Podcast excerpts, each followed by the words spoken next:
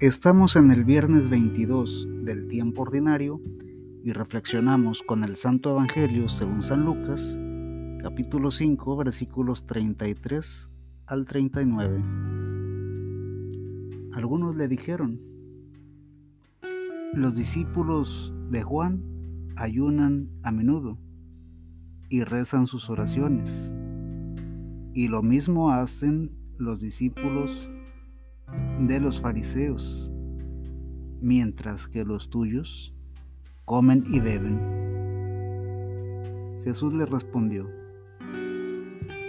ustedes no pueden obligar a los compañeros del novio a que ayunen mientras el novio está con ellos. Llegará el momento en que les será quitado el novio y entonces ayunarán. Jesús les propuso además esta comparación. Nadie saca un pedazo de un vestido nuevo para remendar otro viejo. ¿Quién va a romper algo nuevo para que después el pedazo tomado del nuevo no le venga bien al vestido viejo? Nadie echa tampoco vino nuevo en envases de cuero viejos. Si lo hace, el vino nuevo hará reventar los envases, se derramará el vino y se perderán también los envases. Pongan el vino nuevo en envases nuevos. Y miren, el que esté acostumbrado al añejo, no querrá vino nuevo, sino que dirá, el viejo es el bueno. Palabra de Dios. Te alabamos, Señor.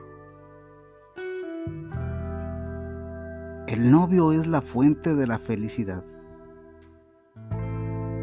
Si Jesucristo es el novio, entonces los cristianos, entonces los cristianos somos los más felices. Pues Él es la fuente de la felicidad. No hay por qué estar tristes La palabra de Dios libera y transforma a la persona para bien.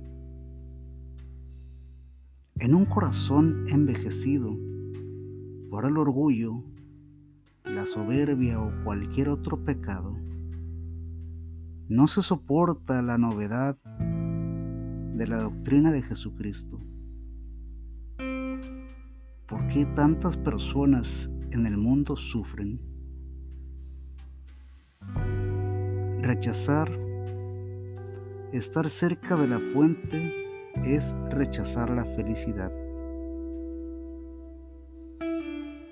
La buena nueva solo puede ser depositada en corazones que se dejan renovar por la gracia de Dios. Mientras resistamos a la gracia, no podremos ser felices. La felicidad proviene de Jesucristo. Sin Jesucristo no podremos renovarnos nunca. Seguramente muchos hemos llorado alguna pérdida, sobre todo en este tiempo. Seguramente muchos hemos vivido momentos de crisis económica. Seguramente muchos hemos hecho experiencia con problemas de familia. Muchos estamos enfermos. Pues Jesucristo nos ama a todos No sé cuál sea tu problema en este momento. Quizá solo estás resistiendo a la gracia de Dios. quiero compartirte un poco de mi fe para que creas.